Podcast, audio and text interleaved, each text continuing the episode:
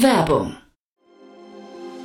Sei dabei beim HTGF Family Day am 11. und 12. Juni in der Station Berlin. Für zwei Tage voller Inspiration und Business. Tauche ein in ein einzigartiges Netzwerkerlebnis mit bis zu 1500 Teilnehmenden. Erkunde das innovative Seed- und Later-Stage-Portfolio des Hightech Gründerfonds. Lass dich vom vielseitigen Programm inspirieren und knüpfe wertvolle Kontakte. Sichere dir jetzt dein Ticket. Mehr Informationen findest du unter www.family-day-htgf www.ftf.de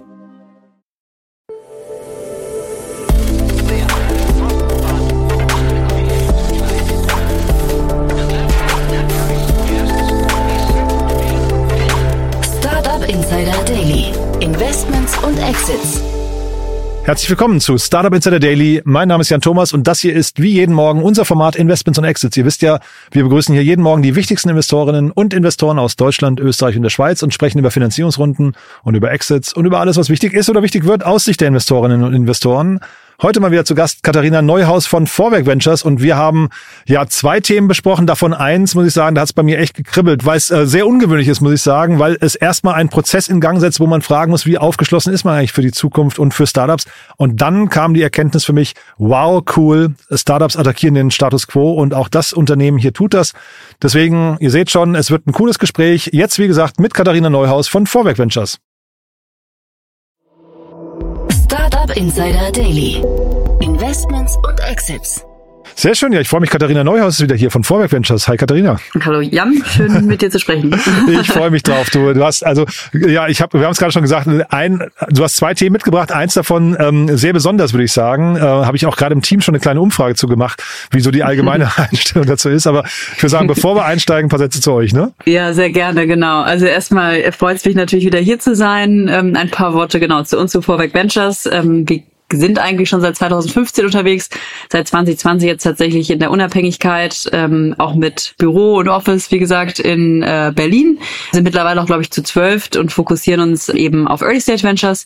Normalerweise so Ticket Size eins bis sechs Millionen, gibt auch mal Outlier hier und da, ähm, aber da fühlen wir uns eben besonders wohl und finde alles spannend, was in irgendeiner Form positiven Einfluss auf entweder ein Individuum hat, aber eben auch die Gesellschaft und dementsprechend haben wir da einen äh, ja, sehr starken Fokus auf äh, Consumer Tech, auch historisch betrachtet, wenn man das Portfolio sich anschaut, aber jetzt auch going forward sehr stark ähm, alles, was das Thema Climate angeht. Und ja, sind da, glaube ich, äh, oder hoffe ich mal ganz gut unterwegs und ich hoffe, der eine oder andere kennt uns schon und wenn nicht, äh, sich gerne bei mir melden und mit mir sich mal zu den Themen unterhalten. Würde mich freuen. Super, ja, und jetzt dann lass uns mal zum ersten Thema gehen und da, nach dem, was du gerade beschrieben hast, könnte es ja fast zu euch passen. Ich weiß gar nicht genau, vielleicht können wir das dann, dann zum Schluss noch klären, aber, oder ne, kannst du ja sagen, aber ja, äh, das Thema Fall. sehr abgefahren, ja. Ja, ich finde es auch sehr abgefahren. Das erste Thema, wir sprechen hier über Numi, früher auch bekannt als Mom Milk, ein Venture aus Frankreich, auch tatsächlich, glaube ich, erst 2023 gegründet, dementsprechend wirklich super, super früh. Und Numi richtet sich hier eigentlich an ja junge Eltern und entwickelt hier eigentlich eine Alternative zu herkömmlicher Muttermilch oder eben auch Muttermilchersatzprodukten, die, wie ich jetzt gelernt habe, oft anscheinend auch Q-Enzyme enthalten. Ich bin aber tatsächlich auch kein absoluter Experte hier. Und die haben jetzt eben eine Pre-Seed-Runde geraced in Höhe von drei Millionen Euro. Hier auch eben unter anderem von Hardcore, ein, ähm, ein Fonds, der ja auch sehr viel im Consumer-Bereich gemacht hat, aber auch mittlerweile, glaube ich, sehr viel, äh, sehr, sehr, sehr stark auch im B2B-Bereich unterwegs ist und dann eben auch ja HCVC, ich weiß es gar nicht genau, Financière St. James, Kima Ventures und Cost Capital, also dann noch eine Reihe an weiteren und ähm, ich habe es auch mitgenommen, wie du sagst, weil es erstmal natürlich irgendwie abgefahren klingt, dass man hier eigentlich anscheinend auch wirklich durch Zellkultivierung, können wir gleich noch drüber sprechen, wirklich Alternative, also eine wirklich, ich will nicht sagen menschliche, aber doch irgendwo menschliche Alternative herstellen möchte. Sicherlich ein sehr sensibles Thema, ähm, aber dann eben auch doch eine recht stattliche Summe und wie du eben schon gesagt hast, sicherlich auch ein Thema, was für uns potenziell spannend ist. Das Konkret haben wir sogar tatsächlich mal, also jetzt nicht das Venture, sondern den Bereich auch ähm, intern besprochen. Da gibt es natürlich viele Feinheiten, die man da beachten muss. Können wir auch gleich nochmal drauf eingehen. Aber auf jeden Fall fand ich das sehr spannend, äh, insbesondere weil wir natürlich auch schon in letzter Zeit oder in den letzten Jahren natürlich sehr viel ähm, gesehen haben, wenn es um Alternativen zu, keine Ahnung, Seafood, zu ähm, zu eben auch Fleisch, ähm, wenn man sich zum Beispiel Planted anschaut, ähm, aber eben auch Dairy-Produkten. Also insofern ist das ja eigentlich irgendwo fast eine Natural Ergänzung oder Erweiterung, aber mhm. man strickt wahrscheinlich initial vielleicht erstmal zurück, weil es dann doch um Muttermilch geht. Und ich fand einen Aspekt, und den, äh, den nehme ich jetzt gleich noch am Anfang hier mit rein, den fand ich besonders interessant, muss ich sagen, denn ich habe mir das Video dann auf der Seite angeguckt und da gibt's dann so einen schönen Satz, der heißt, ähm, Breast Milk is more than just a superfood for infants. Und äh, dann geht's weiter mit It's a powerhouse for every age. Das fand ich also spannend. Ne? Ähm, also das heißt, die positionieren das sogar noch weiterführend als nur für, für Babys. Und deswegen habe ich im Team rumgefragt, habe gefragt, okay, wenn, wenn ihr das hört, äh, gibt's da gibt's da Berührungsängste bei sowas? Ähm, äh, hat man da so einen Reflex, wo man sagt, boah, das passt eigentlich gar nicht, oder sagt man, nee, ist eigentlich total logisch. Ne? Und das finde ich, da ja, beginnt es halt sehr spannend zu ja, werden. Ne? Ja, finde ich sehr spannend, weil ich meine, ich finde das ja auch schon abgefahren, wenn man eigentlich in Anführungszeichen nur um irgendwie cultured oder cultivated meat spricht. In dem Fall ist es ja irgendwie dann nochmal äh, seltsamer, wenn man hört, dass hier ich glaube, Milchdrüsen entnommen werden und ähm, dann eben daraus äh, resultieren diese, äh, ja, diese Milch, ja, Milchprodukte hergestellt werden. Aber ja, ich glaube, was du gerade gesagt hast, war mir gar nicht bewusst, dass sie da sogar noch weiterdenken, ist vielleicht auch ja, vielleicht macht's die Story da noch Gründer noch größer, wobei ich glaube, der Markt, hatte ich mal eben nachgeschaut, für Baby Milk und Infant Formula sogar tatsächlich jetzt schon 51 Milliarden groß ist global. Also der ist auf jeden Fall stattlich. Insofern, ich glaube, man braucht hier gar nicht unbedingt mehr Fantasie, wobei ich, auch wenn ich hier kein Experte bin, äh, meine, dass eben das Mikrobiom hier auch eine ganz große Rolle spielt und das in Zweifel nicht nur für Säuglinge relevant ist, als auch eben ja für Menschen von äh, in, in, in jedem Alter gewissermaßen.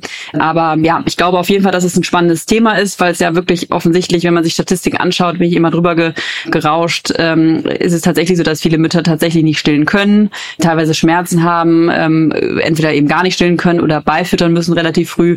Und ich glaube, heutzutage ist die Wissenschaft da relativ sich einig, dass es da eben früh tatsächlich zu Nährstoffmangel kommen kann etc. Und das hat natürlich einen riesen Impact dann auch auf die Säuglinge. Also insofern glaube ich, ist das ein sehr spannendes Thema, aber auf der anderen Seite natürlich auch herausfordernd, wenn ich mir auf der einen Seite überlege, dass wir natürlich da schon drüber stolpern als, ja, als potenzieller Kunde im weitesten Sinne, aber gerade wenn es um das Thema Baby, glaube ich, geht, ist man da vielleicht noch sensibler. Also da eine Brand aufzubauen, die ich als Mutter dann akzeptiere und auch mein Kind ja, ne. gerade in dem Alter sozusagen beiführe, das ist natürlich nochmal besonders schwierig und dauert sicherlich, weil ich kann mir nicht vorstellen, dass wenn du ähm, jetzt gerade ein Baby hast, dass du das erste Versuchskaninchen gewissermaßen sein möchtest. Ich glaube, da, also genau wie du es gerade sagst, ich glaube, da, da Trust aufzubauen, vermutlich ist das so wie so bei so, ich weiß nicht, Hip oder sowas, ne? So diese, ähm, diese Babynahrung, mhm. ähm, die, das hat ja wahrscheinlich auch irgendwie 10, 20 Jahre gebraucht, bis das wirklich etabliert ist.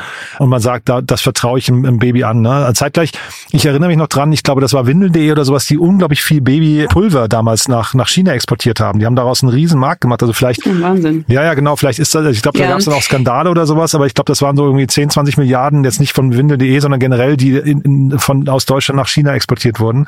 Also, ja, Wahnsinn. Das ist natürlich, ja. Echt große Marktanteile oder große, große Tranchen, ne? Ja, absolut. Und ich glaube natürlich auch da muss man wahrscheinlich nochmal sagen, dass deutsche oder wahrscheinlich auch westlich-europäische Unternehmen hier wahrscheinlich auch nochmal in Asien besonders trustworthy irgendwie aufgenommen mhm. werden. Aber nichtsdestotrotz ist Asien meines Wissens auch ein sehr, sehr großer Markt, weil die ja auch, glaube ich, nochmal mit Laktose ähm, eh sensibler sind meines Wissens. Und deswegen ähm, steht das, glaube ich, öfters mal ähm, auch im Raum, dass das eben, oder äh, meine ich zu wissen, dass das ein besonders attraktiver Markt ist. Aber nicht, nicht nur ist natürlich irgendwo die Akzeptanz bei den Müttern oder bei den Eltern natürlich eine Frage, sondern auch eben regulatorisch mhm. ähm, finde ich das auch auch sehr spannend und ähm, deswegen zu dem Thema, ob es was für uns ist, auf jeden Fall. Ähm, also ich glaube schon, dass das zu uns passt. Aber klar guckt man sich sowas dann immer besonders genau an, weil meines Wissens das eben auch unter dieses EU Novel Food oder unter diese Regulatorik fallen würde. Und da kann das, auch wenn es im Schnitt oder in der Regel zwischen 18 und 24 Monaten dauern soll, kann das auch manchmal Jahre dauern. Und insofern weiß man, glaube ich, auch noch nicht ganz genau, wann es überhaupt möglich ist. Also ich hatte dann ein Beispiel eben tatsächlich gelesen, dass bei Chiasamen das tatsächlich fünf Jahre gedauert hat, bis das dann, bis die Wirklich? dann tatsächlich 2009 ja irgendwie auf den Markt konnten. Also insofern, da sind natürlich einige Risiken, aber ich glaube irgendwie, dass es da was geben muss und dass es da eine bessere Lösung zu diesen herkömmlichen Formulas geben sollte, glaube ich eben auch. Also insofern auf jeden Fall ein Venture, was ich mir auch weiterhin angucken würde. Mhm. Und ich finde Pre-Seed-Runde von drei Millionen, das klingt ja erstmal ganz stattlich, ne? Das ist jetzt also schon, schon am oberen Ende eigentlich oder so, also gutes Mittelfeld, würde ich sagen, von der Pre-Seed-Runde. Ja, auf jeden Fall. Es ist sehr stattlich. Auf der anderen Seite muss man sich natürlich anschauen, dass die sind jetzt auch nicht alleine im Markt. Mhm. Also ich hatte auch in irgendeinem Artikel schon einige Wettbewerber sowohl in Amerika als auch Israel genannt, ohne ja. genau zu wissen, wie die sich da unterscheiden. Also ich hatte nur überflogen, dass die wohl, also dass eben Numi ähm, sich differenzieren möchte durch die Anzahl der, der, der Proteine, also äh, nicht sich auf ein Protein, was in der Muttermilch zu finden ist, fokussiert, sondern eben da breiter geht. Was genau das jetzt für Vorteile hat, weiß ich nicht. Aber wenn man sich diese Unternehmen anschaut, die sind eben auch noch nicht äh, im Markt und haben da teilweise schon, weiß ich nicht, 24 Millionen plus geraced oder auch teilweise 40 Millionen etc. Hm. Also das ist auf jeden Fall ein Long-Term-Game, wo man auch viel Kapital braucht und dementsprechend macht es auch Sinn, da erstmal drei Millionen reinzugeben, weil die sind ja wahrscheinlich noch äh, im Laborsetting ähm, und irgendwann müssen sie natürlich auch zeigen, dass was sie da experimentieren auch auf eine größere Scale bringen können. Und das finde ich jetzt spannend, vielleicht nochmal, weil du sagst, es könnte was für euch sein oder zumindest man wird sich das angucken. Die, da kommt jetzt ein Startup quasi äh, vor Produkten, ne? Das ist ja Pre-Product eigentlich, ja, die Laborumfeld. Mhm. Ähm, du hast gerade gesagt, Akzeptanz ist ein Thema, Regulatorik ist ein Thema. Das sind ja alles Dinge, die kommen erst quasi in der Zukunft. Die kann man ja jetzt noch heute noch nicht beantworten. Was, was stellt man jetzt so einem Startup für Fragen? Mm, gute Frage. Also ich meine, wir haben ja selber, wenn man sich das Better Dairy bei uns im Portfolio anschaut, ist ja ein ähnliches Thema. Ja, die wollen ja alternative Käse äh, oder Käsealternativen in den Markt bringen und das wird, denke ich, auch noch etwas dauern. Mhm. Ähm, also war dementsprechend auch Pre-Product und ähm, natürlich auch in der Forschungsphase gewissermaßen. Also ich glaube, zu so einer frühen Phase guckt man sich natürlich schon sehr stark den Markt an. Man spricht mit den Gründern und guckt, ob die aus der Perspektive des Investors, Investors eben die das richtige Skillset haben.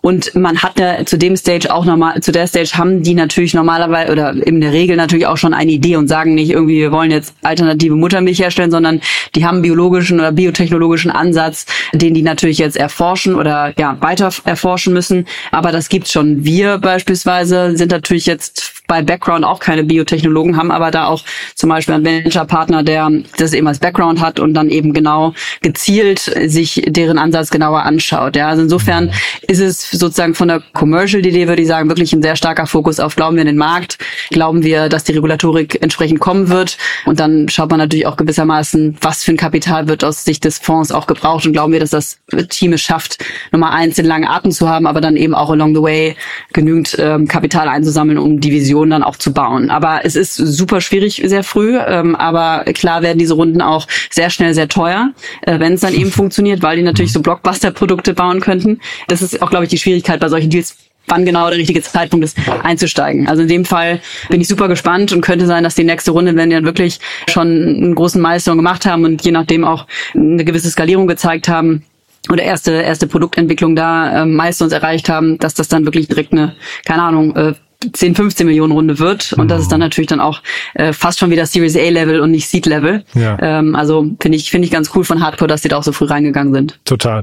Ich lege mir das auf Wiedervorlage. Ich bleib, bleib da wirklich mal dran, weil das, das Thema hat mich echt getriggert. Das war so ein Ding, du liest das und denkst dann einfach, mhm. uh, also irgendwie will man irgendwie im Alter Muttermilch und so, da, da, da kommen so, so Themen zusammen, ja. wo man aber sagt, äh, das passt erstmal nicht zum ja. Status Quo. Ne? Aber eigentlich ist das ja das Coole an Startups, dass sie genau diesen äh, Status Quo oder dieses, dieses Denken auch aufbrechen. Also eigentlich hat mich das erst komisch berührt, dann habe ich gedacht, nee, eigentlich positiv getriggert. Ich finde das total cool. Ja, ja. ja ich auch. Also ich finde es auch super und ähm, ich hatte mir das Team nochmal angeschaut. Ich glaube, die sind alle äh, logischerweise hoch motiviert. Female-led Team finde ich auch immer toll. Also mhm. insofern, ich bleib auch dran und versuche da mal irgendwie näher ranzukommen, um, zu, um das besser zu verstehen.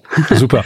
Und dann hast du ja ein zweites Thema mitgebracht, auch aus Frankreich, ne? Genau, das war jetzt auch eigentlich mein, äh, wie soll ich sagen, Segway. Das war jetzt sozusagen, was ich sagen wollte, die einzige, äh, die einzige, wie soll ich sagen, ähm, äh, das einzige, was sie in Common haben, ist jetzt hier tatsächlich, dass sie aus Frankreich kommen. Wir sprechen jetzt über Stockhaus. Ich vermute, es wird so ausgesprochen. Hm, wurde 2018 genau in Paris gegründet, ähm, schon tatsächlich etwas länger unterwegs und die haben jetzt eine 4 Millionen Seed-Runde geraced, unter anderem eben von VC, von dem Londoner VC Pi Labs und unter anderem sind auch ja, Klima Ventures dabei, Global Brain und äh, zwei andere Fonds namens äh, 50 Partners und Hardwood. Und jetzt sind wir in einer ganz anderen Industrie. Es geht nicht mehr um Muttermilch, sondern eben um Logistikdienstleister. und harter ähm, Cut wirklich, genau, ne? ja. sehr harter Cut. Äh, und Stockos bietet äh, eine Lösung für Logistikdienstleister an und ähm, helfen denen eben die Supply Chain komplett zu optimieren. Fand ich jetzt erstmal spannend, weil ich finde, dass es in dem Logistik-Space eben sehr viel Investments generell in den letzten Jahren gab, ob es jetzt im Softwarebereich ist oder eben in Unternehmen, die wirklich die gesamte, äh, sag mal, Value Chain übernehmen. Aber in dem Fall, also bei Stockhouse, was sie machen, ums oder welches, welches Problem sie vielleicht erstmal in Angriff nehmen, ist das, ähm, was ich auch nicht wusste, dass es ungefähr 35.000 unabhängige Logistiker gibt, also größtenteils SMEs und ähm, ja, scheinbar sind die natürlich noch sehr undigitalisiert, sehr, ja, hohe, natürlich eine hohe Komplexität der Logistik.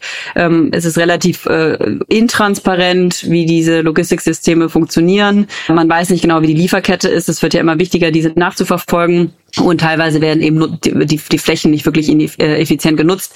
Also es fehlt eigentlich so eine Art Layer, eine Digitalisierung, die es sowohl auf der einen Seite hilft, dass man auf Sicht der oder aus der auf Seiten des Logistikers noch produktiver äh, wird oder eben auch mehr Umsätze machen kann mit den Kunden. Und auf der anderen Seite, wenn man sich äh, eben B2B-Kunden anschaut, es geht nämlich jetzt hier um in den B2B-Bereich, das hatte ich nicht erwähnt, ist es anscheinend so, dass viele von den Kunden nicht wirklich eine gute User Experience haben. Die wissen nicht genau, wo die Produkte liegen liegen, die wollen aber vielleicht schnell ihre ähm, Kapazitäten in Warehouses erhöhen oder auch äh, Produkte shiften. Und das alles, wenn ich es richtig verstehe, möchte eben Stockhouse jetzt machen, indem sie eine Software anbieten, die eben genau zwischen sowohl Logistiker beziehungsweise Warehouse-Partnern und eben Kunden, in dem Fall eben ähm, ja Unternehmen, die sowohl im Modebereich sein können oder auch sonstigen ähm, ähm, und da eben so eine Art Zwischenlayer drauflegen. Mhm. Hast du die verstanden eher so als eine Art Marktplatzansatz oder hast du, ähm, weil ist mir nicht ganz klar, oder sind sie eher so eine Art, ich weiß nicht, Betriebssystem, Infrastruktur für ja. la gute Lagerverwaltung? Ja, das ist eine gute Frage. Ich habe auch lange überlegt, ob die jetzt eigene Warehouses haben oder nicht, weil es nicht ganz klar ist auf der Website. Wenn, mhm. Also ich verstehe es so als wirklich eine Art Software. Wer dafür zahlt, also sie adressieren auf der Website eher den Kunden, also quasi den, ähm, also den, keine Ahnung, das Modeunternehmen oder eben ja andere Unternehmen, die was lagern wollen. Aber ich sehe den Mehrwert ja auch besonders besonders stark bei den Warenhaus- und Logistikpartnern, die ne? anscheinend genau, ja, ja. Ne, also so hätte ich es nämlich auch gesehen, die eben dadurch mehr Umsätze erzielen können äh, und da ein klarer ROI gewissermaßen ist. Deswegen war ich auch erstaunt, dass äh, sie da oben äh, oder auf der Website dann eben auch die anderen Kunden, also die, die das Warenhaus gewissermaßen brauchen, ansprechen. Aber wahrscheinlich bauen sie, ja, also äh, ob es eine SaaS-Lösung ist, das dachte ich jetzt zumindest, mhm. aber vielleicht, ähm, ja, vielleicht wird es auch anders abgerechnet. Ich fand es etwas unklar mhm. ähm, und dachte da auch in erster Linie direkt an, ja, viele von den Challengern, wie beispielsweise jetzt Alaiko oder Hive kommen, kommen mir da ähm, genau. direkt ja. hoch, ne, die ja sozusagen das ganze 3PL-Game sozusagen nochmal neu aufbauen wollen, also digitaler, ähm, effizienter, ähm, transparenter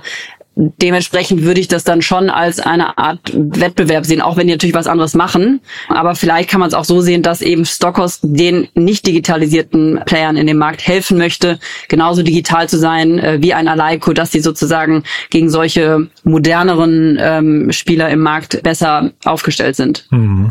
Ich fand die Eckdaten noch ganz interessant, muss ich sagen. Ähm, 180 Kunden haben die schon, 650.000 eingelagerte Produkte. Das klingt so, als wären so, also im Schnitt so 4.000 Produkte pro Kunde finde ich irgendwie schon ganz, ganz ordentlich. Also spricht schon mal von einer gewissen Kundengröße, glaube ich. Ne? Und ähm, dann mhm. sind es 22 Leute und ich habe mich dann gefragt, 2018 gegründet. Ähm, dann haben die, habe ich bei Crunchbase äh, gesehen, sie haben insgesamt das ist jetzt die dritte Runde. Die haben 2019 die erste Runde, das waren 1,4 Millionen. Dann haben sie in äh, Ende 2021 nochmal 1,2 Millionen äh, reingeholt und jetzt 4 Millionen. Das heißt, relativ kleine Runden über verteilt auf fünf Jahre. Wir hatten ja gerade eben davor, haben wir ja gerade äh, über äh, ein Startup, das noch nicht mal ein Jahr alt ist, gesprochen, die jetzt eine 3 Millionen Runde Pre-Seed äh, abgeschlossen haben. Auch wenn man sie nicht vergleichen kann, aber jetzt einfach nur mal so in, in Relation. Ähm, ist das hier so ein langweiliger Case oder sind die so kapitaleffizient? Ja, das ist eine gute Frage. Habe ich auch überlegt. Seit 2008, man kennt natürlich die Umsätze jetzt nicht. Wir wissen nee, nee. nicht ganz genau, was das Businessmodell ist. Aber klar, ich dachte auch im ersten Moment wirklich langer Atem. Ähm, jetzt, wenn ich mir die Funding-Runden anschaue, würde ich auch nicht davon ausgehen, dass sie ein eigenes Warehouse etc. haben, denn ich glaube, dann müsstest du sehr viel mehr aufnehmen und hättest im Zweifel auch, keine Ahnung, dir, dir äh, Debt dazu geholt. Ja. Also ich bin auch eher überrascht, dass man nach vier Jahren oder fünf Jahren, ich meine mittlerweile fünf Jahre, nicht mehr gehört hat. Aber vielleicht haben sie da auch irgendwie äh, ein Pivot gehabt und mhm. haben jetzt das richtige Modell gefunden. Das kann auch sein. Also insofern, ich meine, mir fällt jetzt ganz ein, aber es gibt natürlich sehr, sehr viele Beispiele, wo Unternehmen zuerst oder sehr viel länger gebraucht haben. Ich meine, Slack war, glaube ich, auch ein Beispiel, die komplett was anderes gemacht haben äh, und durch Zufall dann das Richtige gefunden haben. Also ich würde es nicht abschreiben, aber ich gebe dir recht, man stolpert drüber und das wäre auf jeden Fall eine Frage, die ich das Team, die ich dem Team stellen würde, äh, was, was sozusagen die Trajectory ist und, und was dazu geführt hat, dass jetzt es fünf Jahre gedauert hat. Ähm, und ähm, ja, klar kapitaleffizient, aber dafür ist ja eigentlich so wie, ich meine, am Ende des Tages willst du ja dann, also würde ich mir vorstellen, dass die Gründer ja auch oder auch die Investoren möchten, dass es eine gewisse Größe erreicht. Also mhm. insofern also glaube ich, dass man da ja, genau, dass man mhm. das noch hätte pushen können, dann, wenn, wenn das gegeben wäre. Ja. Also spannend. Behalten wir auch mal im Blick. Wie gesagt, es ist ein Thema, ich glaube, so ganz grob kennt man den Bereich. Ne? Ich habe mich am Anfang, als ich da reingelesen habe, auch gedacht, ob da überhaupt noch was Neues kommt. Ich kann es jetzt im Detail nicht, nicht beurteilen, aber mich haben dann fünf Jahre und nur vier Millionen jetzt in der Runde äh, dann schon gewundert. Aber es kann natürlich auch ein, ein Zeichen der Stärke sein, ne? Ja, weiß man, steckt man nie so richtig drin, aber ja, sicherlich ein umkämpfter Markt, aber fand den Ansatz mal ganz, ganz interessant, weil er doch eben anders ist als jetzt äh, die vielen Player, die da größtenteils tatsächlich irgendwie auf Fulfillment- oder Delivery-Seite sind. Ähm, klar, Software-Seite gibt's da auch einiges, aber ja, auf jeden Fall ein ganz interessanter Markt. Aber von den beiden Themen heute, wenn, also wir können ja noch eine Brücke zu euch schlagen, wer darf sich melden? Numi wäre eher der Fall, mhm. glaube ich, wo dein Herz für schlagen würde, ne? Ja, genau. Also ich glaube, das ist auf jeden Fall passender, wenn man sich unsere Fonds-DNA anschaut. Also insofern auf jeden Fall etwas, was für uns spannend ist. Passt auch, glaube ich, ganz gut ähm, in, in unser Food Tech Bucket gewissermaßen, wo wir, wie gesagt, mit Planted und mit Better Dairy da schon äh, zwei sehr spannende Unternehmen im Portfolio haben, aber da natürlich immer auf der Suche sind nach Erweiterungen. Also insofern äh, haben wir das auf unserer Liste und ähm, werde ich mir in der nächsten Runde auch nochmal genauer anschauen. Super. Du dann ganz, ganz lieben Dank. Hat großen Spaß gemacht, wie immer. Äh, ungewöhnliches Thema darunter. Das war, war wirklich spannend und freue mich aufs nächste Mal. Ja, ich mich auch. Vielen Dank, Jan. Bis dann. Ciao, Katharina. Ciao, ciao. Startup Insider Daily, Investments und Exits. Der tägliche Dialog mit Experten aus der VC-Szene. Ja, das war Katharina Neuhaus von Vorwerk Ventures und das war spannend, muss ich sagen. Auf jeden Fall sehr ungewöhnlich und äh, ja, wie, wie gesagt, so kleine Denkprozesse in Gang gesetzt. Ich habe auch im Team vorher rumgefragt und ich würde sagen, die Meinungen gegenüber Numi waren sehr differenziert. Ähm, Gab es sehr unterschiedliche Meinungen dazu. Bin sehr gespannt, wie es weitergeht. Wir behalten das auf jeden Fall auf Wiedervorlage. Ich könnte mir vorstellen, es wird entweder groß, wie Katharina das auch gerade angedeutet hat, oder ähm, sowas scheitert dann vielleicht tatsächlich an Regulatoriken und so weiter. Mal gucken. Aber ich fand das Thema auf jeden Fall super interessant und natürlich das Logistikthema auch. Aber gerade Numi war natürlich irgendwie echt ein abgefahrenes Thema. Wenn euch das auch begeistert hat, wenn euch das gefällt, dann gerne weiterempfehlen. Ihr wisst ja, wir freuen uns hier immer über neue Hörerinnen und Hörer, die hier mal reinhören und dann vielleicht auch dabei bleiben. Aber vielleicht kennt ihr jemanden aus dem Freundes- oder Bekanntenkreis, der oder die, ne, jetzt sage ich mal, die schwanger ist oder vielleicht plant, Kinder zu haben oder vielleicht auch ganz aufgeschlossen ist einfach gegenüber solchen Themen, dann bitte gerne weiterempfehlen. Wie gesagt, dann kann das hier eine Folge sein, in die Sie oder vielleicht auch er unbedingt reinhören sollten. Dafür, also fürs Weiterempfehlen, vielen Dank an euch und ansonsten euch einen wundervollen Tag und vielleicht hören wir uns nachher nochmal wieder und falls nicht nachher, hoffentlich spätestens morgen. Bis dahin, alles Gute. Ciao, ciao.